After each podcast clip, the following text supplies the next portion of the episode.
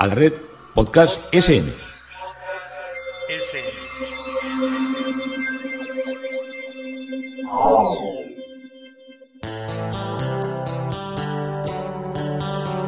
Historia con sentido. Historia con sentido. Un podcast realizado y presentado por Juan Carlos González.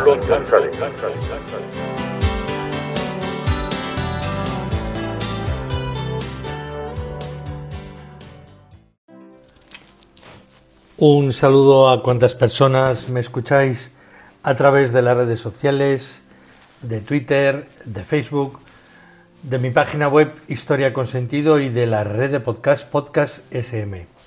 Yo soy Juan Carlos González y un día más encantado de poderos acercar un espacio de la historia. Hoy el tema propuesto es el esplendor de dos familias. Vamos a volver a Florencia. Vamos a continuar avanzando en lo que es el conocimiento de esa maravillosa iglesia y de las dos familias que más esplendor le dieron. Pero antes de eso quiero haceros, como siempre, como siempre hago, como a modo de introito, unas reflexiones sobre, pues, sobre cosas que me pasan, que muchas veces son lo que más demanda la gente, que la gente dice que a veces los, los podcasts que tienen tantas fechas y tantos datos que son un poco, un poco tediosos, pero la gente eh, en la entrada la, la oye a gusto. La máxima temperatura a la que he llegado yo a estar ha sido a 54 grados en el Mar Muerto, cosa normal en la latitud y en el enclave. Pero en la península eh, la temperatura que eh, el coche me ha marcado mmm, como más alta fueron 46 grados cuando pasaba justo por encima del, del, río Guadalquivir en la localidad jienense de la provincia de Jaén de Mengíbar. Justo en el momento que atravesaba el, el río me marcó 46 grados, luego ya bajó 45, 45, 44 tuve por la zona de Jaén capital hasta que ya eh, continué por la carretera de, de, Granada y ya la temperatura de, descendió un poco. 46 grados son, son, son grados. Y cuando estaba pasando el puente, y muchas veces aquí solemos ser muy legendarios con el trabajo de las personas en determinadas latitudes y los llamamos vagos, araganes y holgazanes, pues cuando pasaba por, esa, por ese enclave, justo nada más pasar el puente, hay una papelera de la marca Smurfing que hacen, hacen, yo creo que lo que hacen ahora allí es cartonaje y papel a partir de papel reciclado.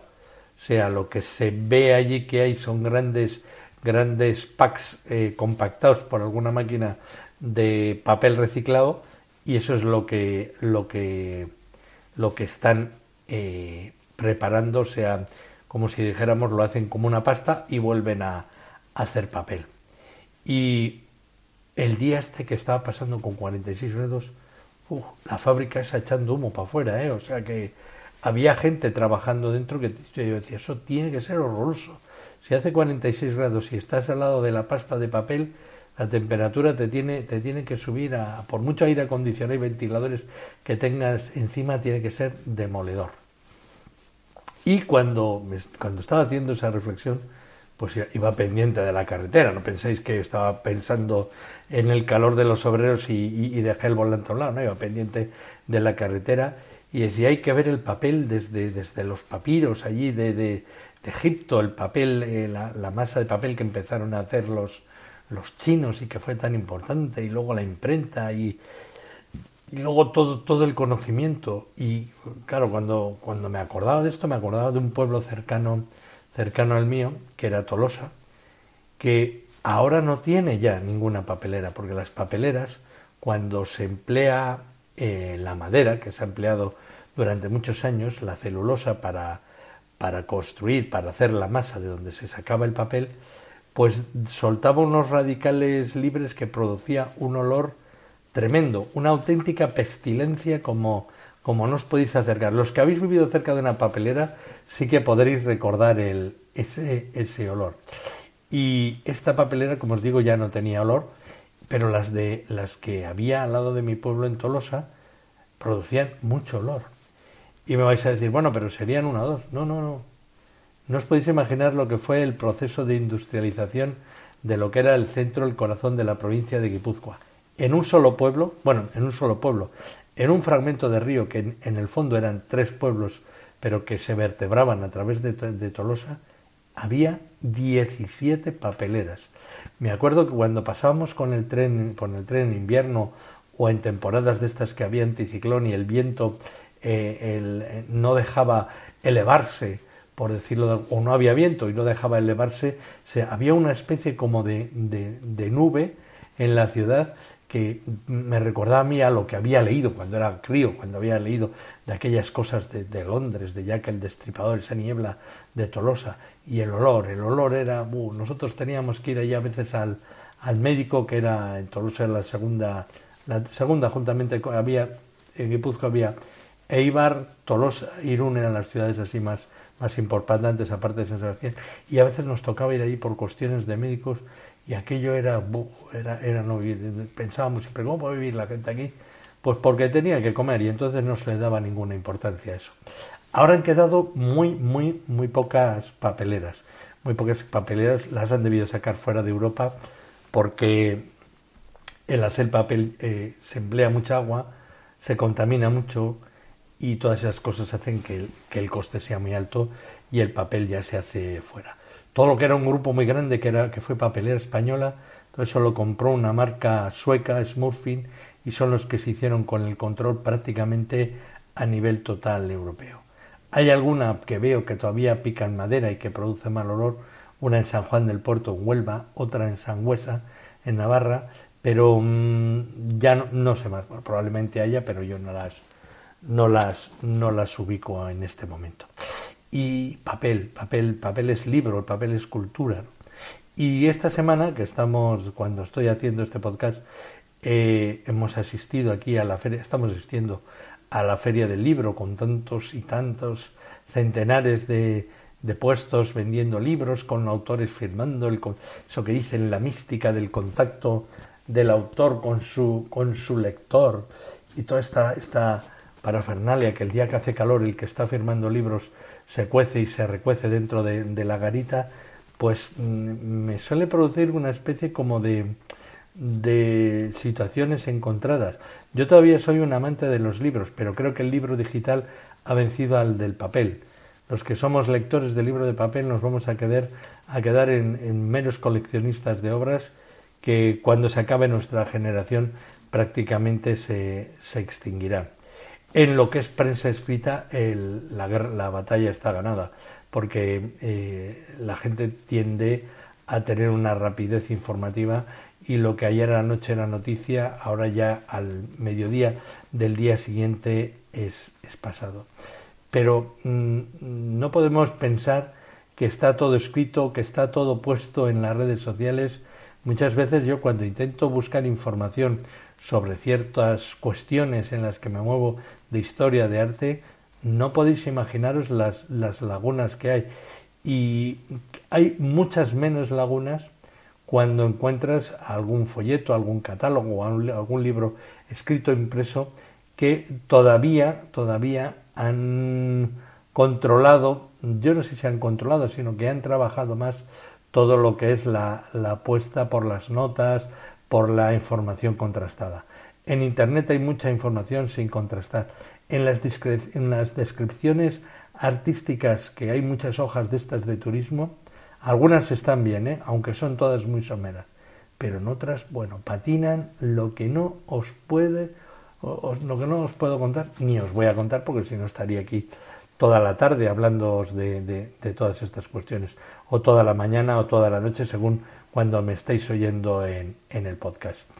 Eh, la cultura, la cultura, como os digo, siempre estará en los libros, siempre estará en los libros digitales, pero, pero ser consumidores de libros, leer. Eh, la persona que tiene cultura y que se mueve en el mundo sabiendo algo es una persona que disfruta, que disfruta el doble. Ahora que estamos hablando de Florencia, cuando, cuando te has leído, yo me estoy acordando ahora de, de las vidas de Giorgio Vasari, que cuenta todas las historias de todos los personajes que rodearon al arte, la cultura, la arquitectura, en, en, lo que era, en lo que fue la, la, la, vida, la vida florentina. Pues leer, leer un libro como esto te da, te da una, como, como si dijéramos una capacidad de, de, comprender lo que luego vas a ver o lo que luego vas a vibrar cuando te sientes en una iglesia y, levantes eh, la cabeza y, estés en esa atmósfera o estés contemplando la, tumba de Miguel Ángel o la tumba de Galileo tantas y tantas, os pongo el ejemplo de Florencia porque es el tema que estoy tratando, también os podía poner Burgos, os podía poner Toledo, o Zamora, o Salamanca, o Sevilla, tantas cosas que siempre, eh, siempre tenemos que estar. Eh, eh, los que nos apasiona el papel porque lo tocamos y pasamos las hojas, y los que no, siempre intentar informaros bien con ediciones contrastadas en las ediciones digitales. Y volvemos a San Marcos, volvemos a San Marcos y he titulado el podcast de hoy El esplendor de dos familias, porque hemos empezado a hablar de la familia Salviati y vamos a pasar luego a otra familia con otra parte de la iglesia, porque fueron unos grandes mecenas y dejaron un gran rastro de lo que fueron las eh, grandes producciones pictóricas y artísticas no porque ellos las hicieran, sino porque eran mecenas y encargaban a los mejores pintores y escultores para que las hicieran. Bueno, nos habíamos quedado en, en la capilla de San Antonino y hay antes de entrar hay unos, cuadros impresionantes de un tamaño, de un tamaño colosal que, del pintor Pasignano que, que nos relatan dos en las paredes laterales que nos relatan eh, dos acontecimientos. Todo esto, como os digo, está en, lo que es el vestíbulo o la antecapilla de, San Antonino.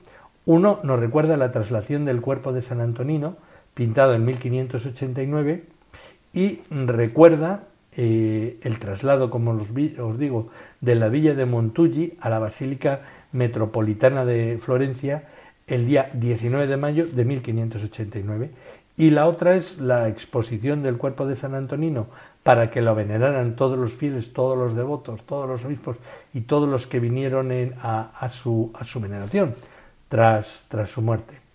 Eh, cuando ya nos enfrentamos a la capilla hay una balaustrada de mármol blanco de Carrara que separa el vestíbulo donde hemos accedido con estas grandes pinturas laterales de la capilla. Y en ella el pavimento que vemos en el suelo repite el diseño de la subdivisión octogonal que vamos a tener en la cúpula. Si bajamos la mirada hacia el suelo vemos un octógono y si levantamos la mirada al techo vemos una cúpula octogonal, porque nos, ha han querido crear una complicidad a la hora de, apreciar eh, en arte. Eh, la capilla está decorada con una amplísima, es, increíble, increíble por los colores, de una variedad de, mármoles polícromos el, el, mármol portoro, el rosso maremna, el giallo, el de Siena, giallo de Siena es el amarillo, es un, un, amarillo así como entre el pálido y el dorado.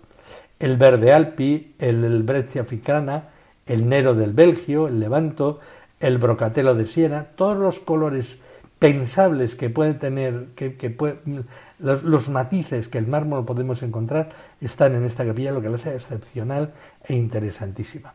Y en el friso, que corre la separación entre la capilla y los arranques premios a la bóveda, figura la inscripción con grandes letras grabadas y doradas en latín, eh, con, que pone Salvati Santi Antonio Dicarum Anno Domini y te pone ahí una, una prolija de cuándo se hizo la capilla, una prolija eh, información. El interior de la capilla se encuentra decorado al fresco por obras de Alexandro Ayori, alumno de Broncino, que vivió entre 1503 y 1572, y el tema general que ilustra la capilla es el de la resurrección. Toda la decoración recuerda el paso de la muerte a la vida, de la condición de, maldad y de pecado a la, de salud y de salvación. En la parte baja de la capilla tenemos tres altares con columnas y alternancia de frontones triangulares y semirredondos, partidos y con pinturas, con tallas y con brances. En la parte alta tenemos arcadas con ventanas que sirven de iluminación natural a la capilla en semicírculos y desde y desde donde en una cornisa que se torna octogonal arranca la bóveda que se apunta en ocho divisiones. O sea, todo vamos en, un proceso de 8-8 hacia arriba. Eh, todas ellas están pintadas al fresco y que complementan de un modo eh, increíble el conjunto de este espacio de oración.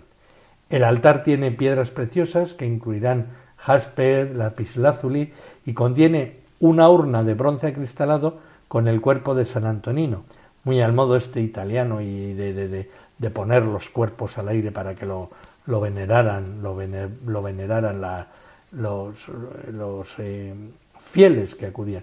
En ese altar hay un cuadro de Alexandro Ayori muy interesante, que es la aparición de Cristo resucitado a su madre, una obra de 1584, y sobre la cornisa marmórea la inscripción en latín Ecce filius tuus, y sobre el tímpano tres ángeles realizados eh, en bronce por Fray, perdón, Fray Domenico Portiniani, según el diseño de, San Bologna, de Gian perdón. En el centro, de pie y más espigado, está el ángel que anuncia la resurrección, así como en un escorzo, como un escorzo en fuga también muy, muy elegante. A la derecha del altar se sitúa otra obra la de eh, La vocación de San Mateo, pintada en 1584, que es obra de Giambattista Naldini, y a la izquierda se encuentra la obra de Cristo cura un leproso de Fernando Morandi, dito llamado El Popi, de fecha 1584. La capilla está adornada por seis estatuas que se sitúan en hornacinas, una a cada lado de los tres retablos.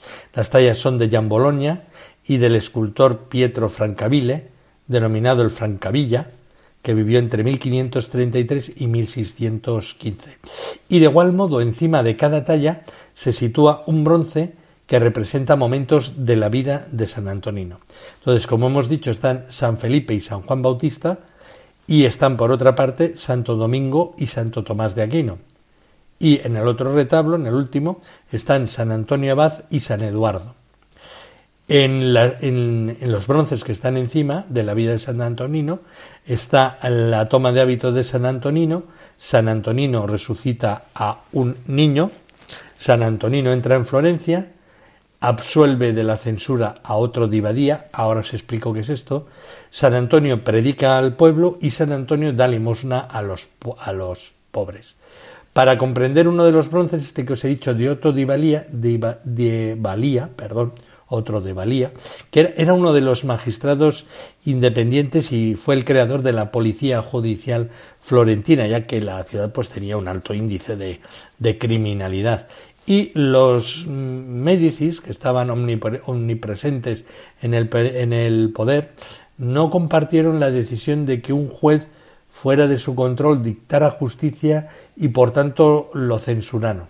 Esto produjo un enfrentamiento entre el pueblo, los jueces, la nobleza y la familia Medici, que se resolvió con la absolución de la censura, a la censura a la que habían sometido los Medici, por parte del pacificador San Antonino. En torno a la ventana del altar, eh, sobre la escena de Cristo resucitado, hay una imagen a un lado que es Jacob que regresa a casa de su suegro Labán. Está eh, pintado al fresco por Alexandro Ayori, es una obra de 1584 y le acompaña la inscripción orlándole como en una cinta en latín que dice Invaculo meo transivi Jordanet istun et nunc dabus turmis regridior. Con mi báculo crucé este Jordán y ahora vuelvo con dos pueblos. Tengo que recordar el latín que aprendí de, joven, que ahora no sé si los jóvenes aprenden latín. Y en el otro lado está una sibila, también de Alexandro Ayori, pintada en 1584, y le acompaña la inscripción latina Amortuis regressus in lucit veniet primus. En primer lugar, tornará a la luz el, al reino de los muertos. Y en torno a la ventana de la puerta izquierda está Eliseo el profeta, también de Ayori de 1584, y la inscripción recuerda las palabras dirigidas a Naamán el sirio en latín, Recipiet caro tua santitatem et mudaveris, Tu cuerpo volverá a encontrar la salud y será sanado. Después hay una sibila, también de Ayori, con la inscripción Morbus Hominium Resolvet, curarás las enfermedades de los hombres, y en torno a la ventana de la derecha, encima de la vocación de Mateo, Abraham patriarca, con la inscripción que recuerda las palabras de, de su vocación, Egredere de terra tua, sal de tu tierra, y la siguiente, eh, siguiente fresco, una sibila, con la inscripción en latín Contemnet omnes divitas omnes. Los hombres despreciarán la riqueza.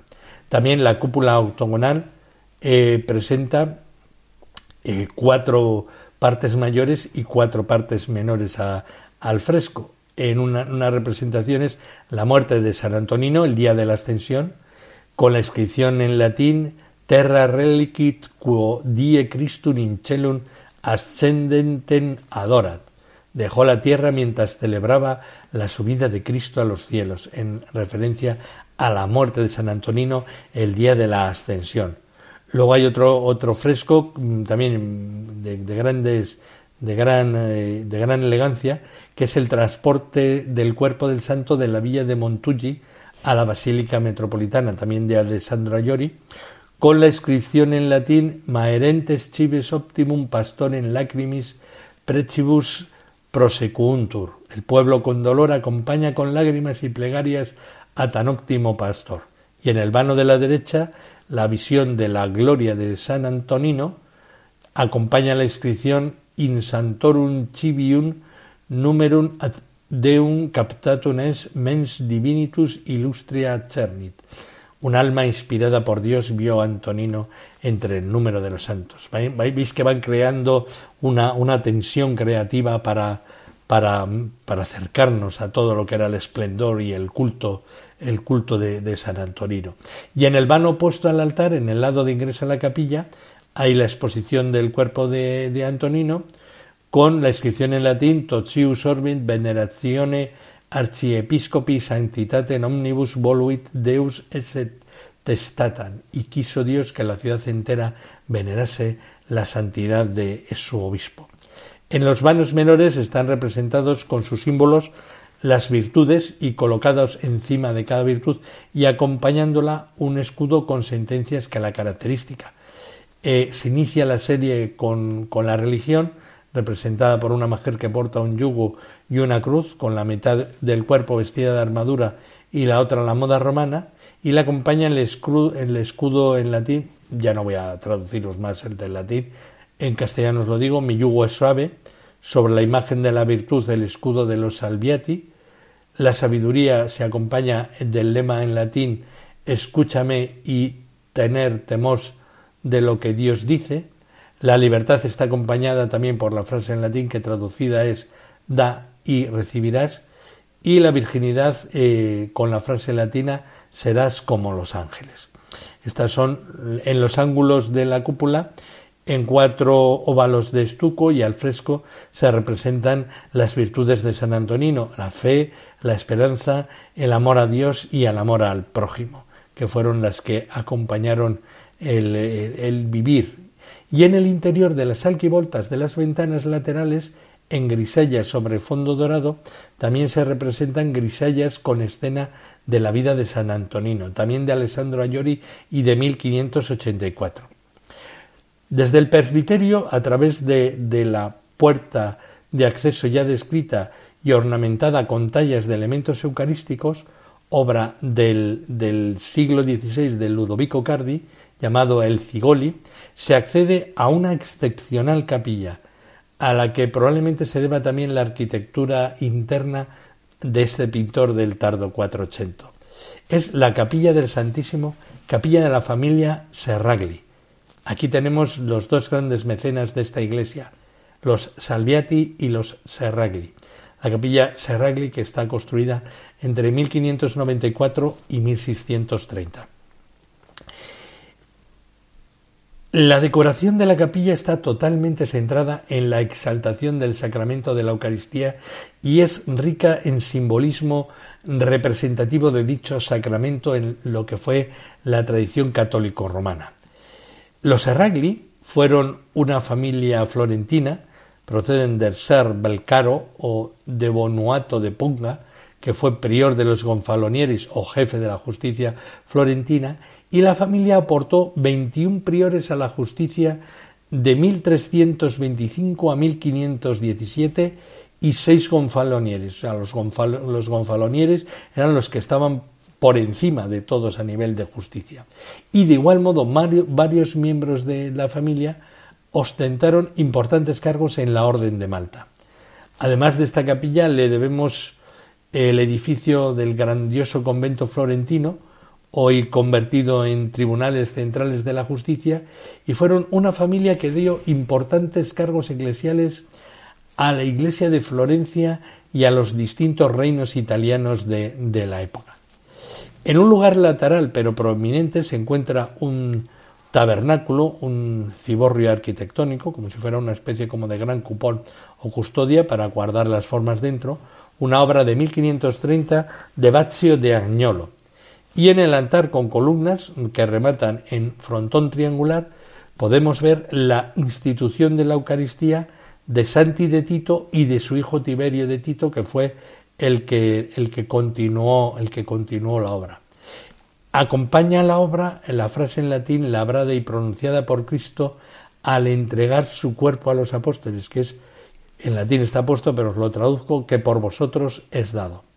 Sobre las paredes laterales se encuentran pinturas con temas que prefiguran la Eucaristía en milagros y escenas bíblicas. A la izquierda la multiplicación de los panes, una obra de 1621 de Francesco Curradi. El maestro Francesco Curradi fue un, gran artista florentino del último periodo manierista y del primero del barroco, que se especializaría en pintar un gran número de obras de carácter devocional, que fueron muy apreciadas. Todas tienen un aire melancólico y tal vez relajante.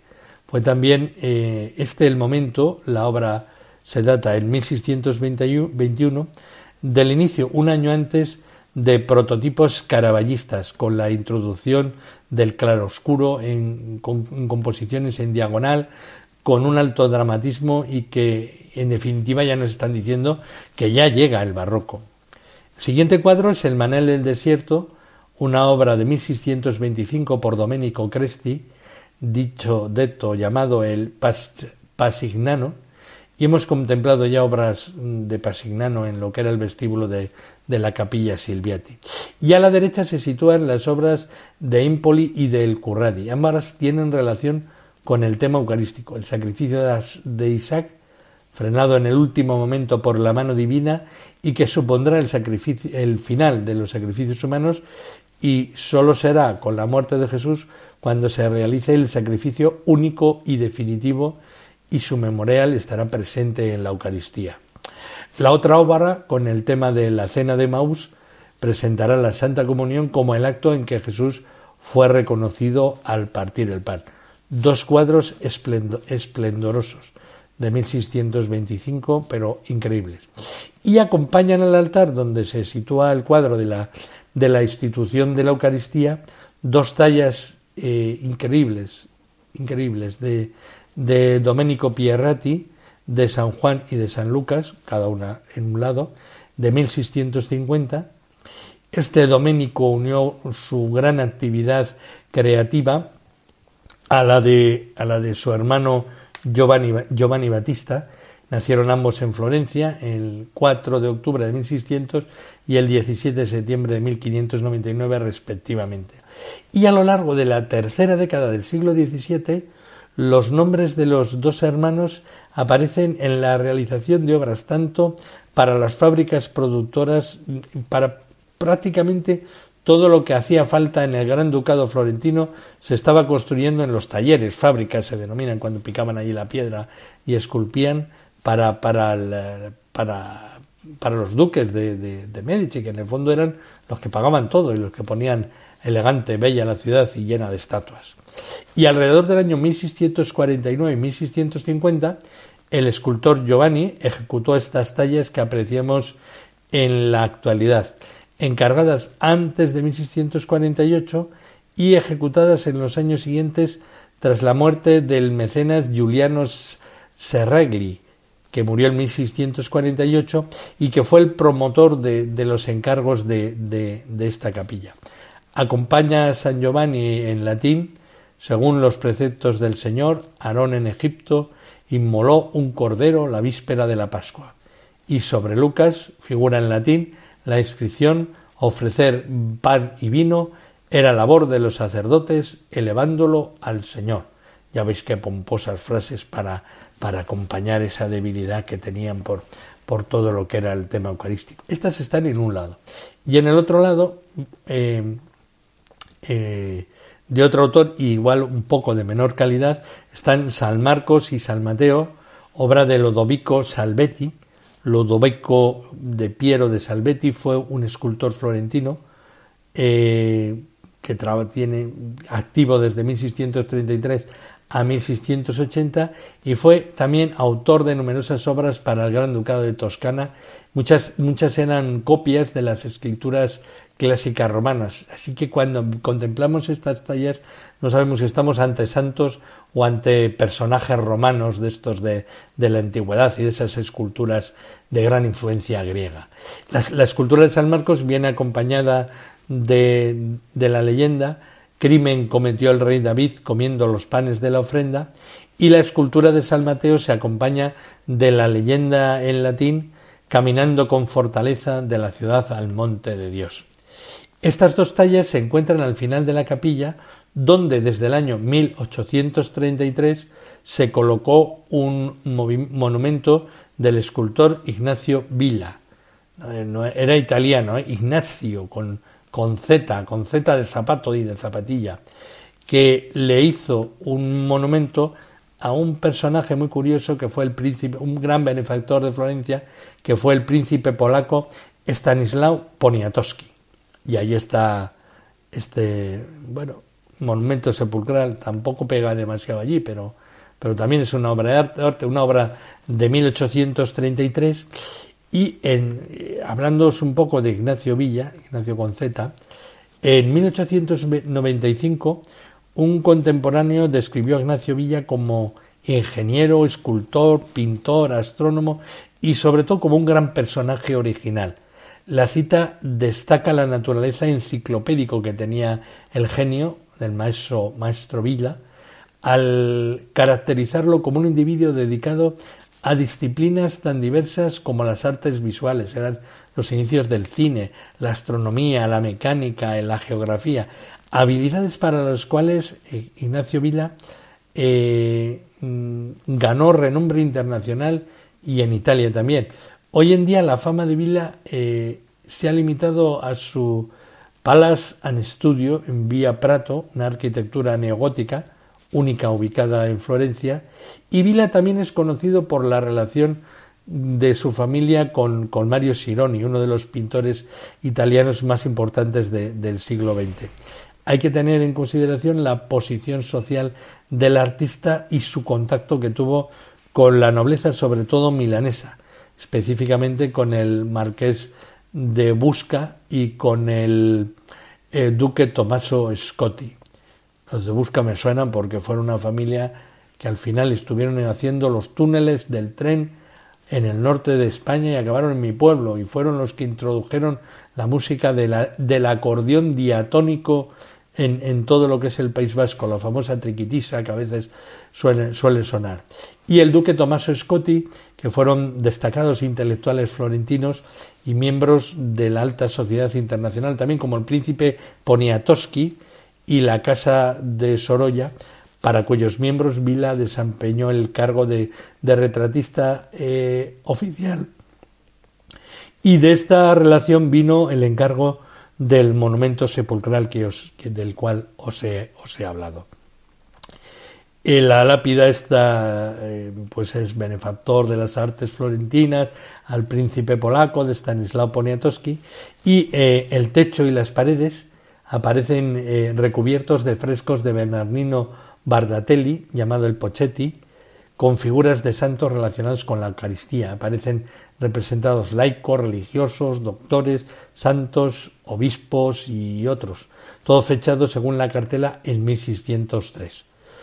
Sobre la pared izquierda nos encontramos con dos santas, Santa Inés de Montepulciano, que nace en Graziano Vecchio, cerca de Montepulciano, en el año 1628, de la rica familia Segni. De los que no he contado historias, pues os voy a contar un poco las, las cosillas, porque si os digo la, la santa esta de Montepulciano, pues nos vamos a quedar muy fríos. Entonces había nacido para, para ser monja y ya dicen que desde la misma cuna manifestó el cielo la elección divina con que había sido señalada, que en, que en el aposento de donde nació aparecieron velas milagrosamente encendidas. A los nueve años se retiró al monasterio de Montepulciano para, para servir, según ella, con mayor libertad a Dios, y fue tanto su progreso en el cumplimiento de la santa regla, en las obediencias monásticas y en el ejercicio de todas las virtudes que de tal manera brilló, su prudencia sobrenatural que a la edad de quince años fue elegida priora del monasterio de Procena en Viterbo, que ella misma había promovido, y su humildad que le hacía incapaz de, de, considerarse digna de, desempeñar el oficio, le hizo eh, renunciar al cargo, pero intervino el Papa que le dijo, tú eres joven, pero eres santa, y tuvo que aceptarlo. Ya sabéis que todo, todas estas cosas forman parte de las leyendas necesarias para eh, situar en la devoción a los fieles. Pasado 22 años regresó a Montepulciano, llamada por sus ciudadanos para presidir un nuevo monasterio fundada por ella en 1306 y se puso bajo la regla de San Agustín y después de algunos años plena y totalmente bajo la dirección de los dominicos, deseosa de caminar en la perfección bajo la regla de Santo Domingo, murió el 20 de abril de 1317 y fue canonizada por Benedicto XIII en 1726. Santa Inés de Montepulciano, la otra Montepulciano, la otra Santa Clara de Asís, que esta ya la conocemos más por aquí porque la hemos visto más repetida iconográficamente en pinturas y esculturas, nacida en, en Asís, Italia, en el año 1193, y a los 18 años se sintió arrebatada por las predicaciones de su convencino Francisco y pensó en hacerse religiosa, rompiendo con su vida anterior. Y fruto de este cambio dejó su rica mansión y fue a visitar al predicador de una morada muy pobre que tenía a las afueras de la ciudad para iniciar esa vida austera y enviada a unas religiosas que le preparasen para ser monja santa, sus hermanos, al enterarse, quisieron llevársela de vuelta otra vez a su casa, pero una vez establecida en una casa al lado de San Damián, el convento se llenó de religiosas y entre ellas se encontraron al final su madre y su hermana. Poco después fue nombrada superiora de la comunidad, intentó dejarlo varias veces, pero siempre brilló como, como ejemplo y como espiritualidad. Encima de Santa Inés de Montepulciano se acompaña la leyenda en latín mientras recibía la Eucaristía, los ángeles hacían brillar su hábito con la blancura del maná. Y junto a Santa Clara aparece la leyenda latina, escuchó la voz de Cristo en la Eucaristía. A los dos lados eh, se encuentran Santo Tomás de Aquino y San Teodoro, obra también del Pochetti 1603.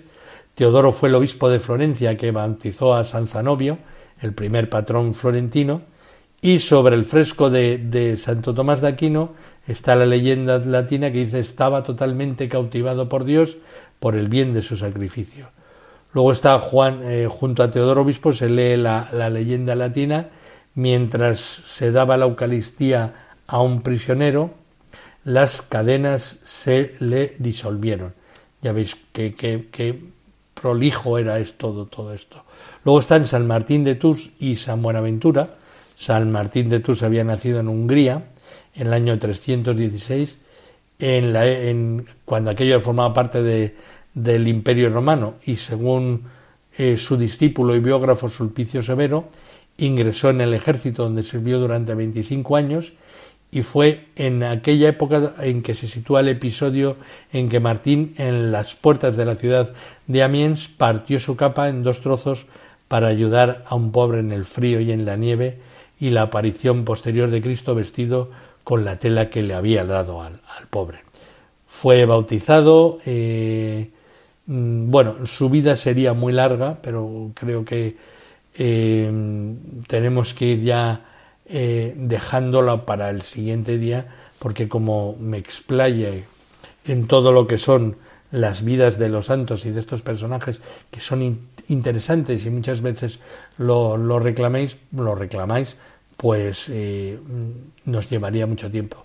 Muchas veces os comento estos personajes porque por sus atributos, por cómo se representan y por la historia que tienen detrás, estamos abriéndonos a una cultura general y a una cultura eh, artística que muchas veces no se suelen tratar. Por eso yo suelo acompañar muchas veces a un cuadro a su descripción, lo acompaño con la historia, con la intrahistoria que hay detrás de ese personaje para que lo podamos ubicar en el tiempo.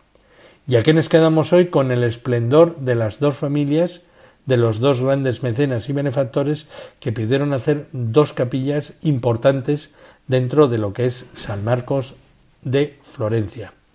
Hasta aquí Historia con sentido y un día más encantado de haberoslo podido acercar.